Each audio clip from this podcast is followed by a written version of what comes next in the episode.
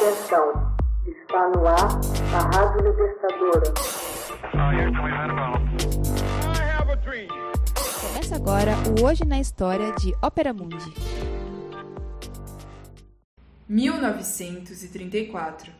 Rei da Iugoslávia é morto na França e eleva a tensão na Europa. O rei Alexandre I da Iugoslávia é assassinado em Marsella em 9 de outubro de 1934 por um terrorista croata. O ministro francês de Relações Exteriores, Louis Barthot, que tinha vindo recebê-lo ao descer do navio, acabou mortalmente ferido no atentado. Esse drama revelava a debilidade da Iugoslávia e de outros estados multinacionais criados com a decomposição da Áustria-Hungria e do Império Turco. Era um momento histórico em que se instalava em Berlim o regime belicoso de Hitler.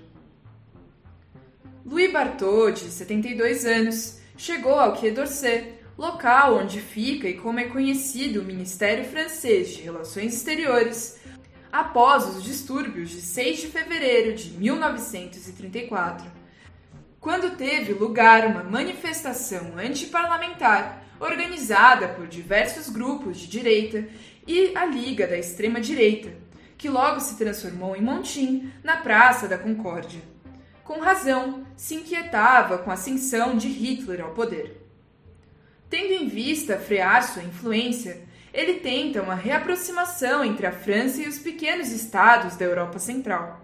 Visita o rei Carol da Romênia e depois estende um convite ao rei Alexandre I, que havia sucedido em 1921 a seu pai, Pedro I, no trono da Iugoslávia.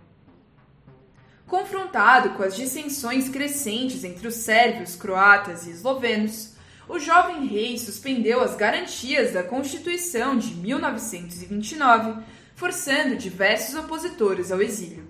Entre eles, o deputado croata Ante Palevic, que funda em Roma um movimento terrorista, os Ostaches, insurgentes em sérvio-croata, com o objetivo de lutar contra a hegemonia sérvia e o poder ditatorial do rei. O rei Alexandre I chega a Marsella de navio, envolto numa atmosfera festiva. Às 16 horas é recebido ao pé da passarela pelo ministro e sob as câmeras de uma nuvem de jornalistas. Sobem numa viatura a fim de depositar flores diante de um monumento patriótico jantar na prefeitura para, por fim, tomar um trem em direção a Paris, onde os esperava o presidente do conselho, Gaston Doumergue, e o presidente da República, Albert Lebrun, que havia sucedido a Paul Doumer, assassinado dois anos antes. A viatura oficial se desloca a pequena velocidade pela Canebière, a principal artéria da cidade, em meio a uma multidão densa e entusiasmada.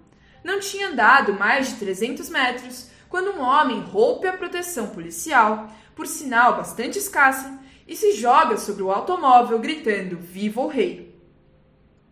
Tomando a todos de surpresa, atira contra os passageiros. O rei, atingido por diversas balas, tomba sobre o banco. Fere igualmente um general que estava às suas costas na viatura.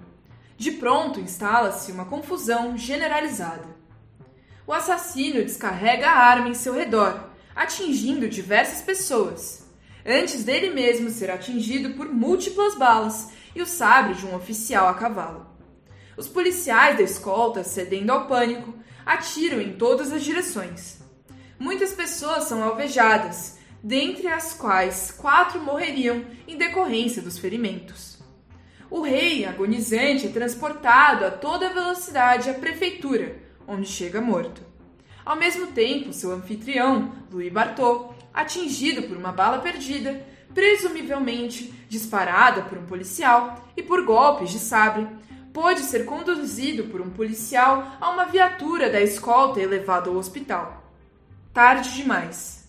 Ensvaiando-se em sangue, perde consciência e morre antes que cirurgiões pudessem intervir.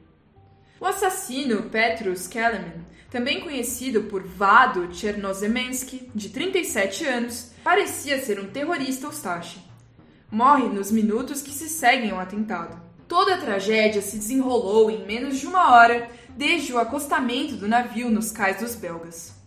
O atentado ao rei Alexandre I e a morte de Louis Barthô assestaram um golpe gravíssimo ao sistema de segurança coletiva consecutivo ao Tratado de Versalhes. Pierre Laval, que sucedeu Barthô no Ministério das Relações Exteriores, retoma por sua conta a ideia de uma segurança coletiva em relação à Alemanha. Viaja à Itália para se encontrar com Mussolini, depois a Moscou para dialogar com Joseph Stalin. A invasão da Etiópia pela Itália fascista iria colocar por terra sua iniciativa. Hoje na História é uma produção de Ópera Mundi, baseada nos textos de Max Altman, com locução e adaptação de Paulo Orlovas e edição de Laila Manoel. Você já fez uma assinatura solidária de Ópera Mundi? Fortaleça a imprensa independente. Acesse www.operamundi.com.br/apoio. São muitas opções. Você também pode fazer um Pix usando a chave apoie.operamundi.com.br. Obrigada!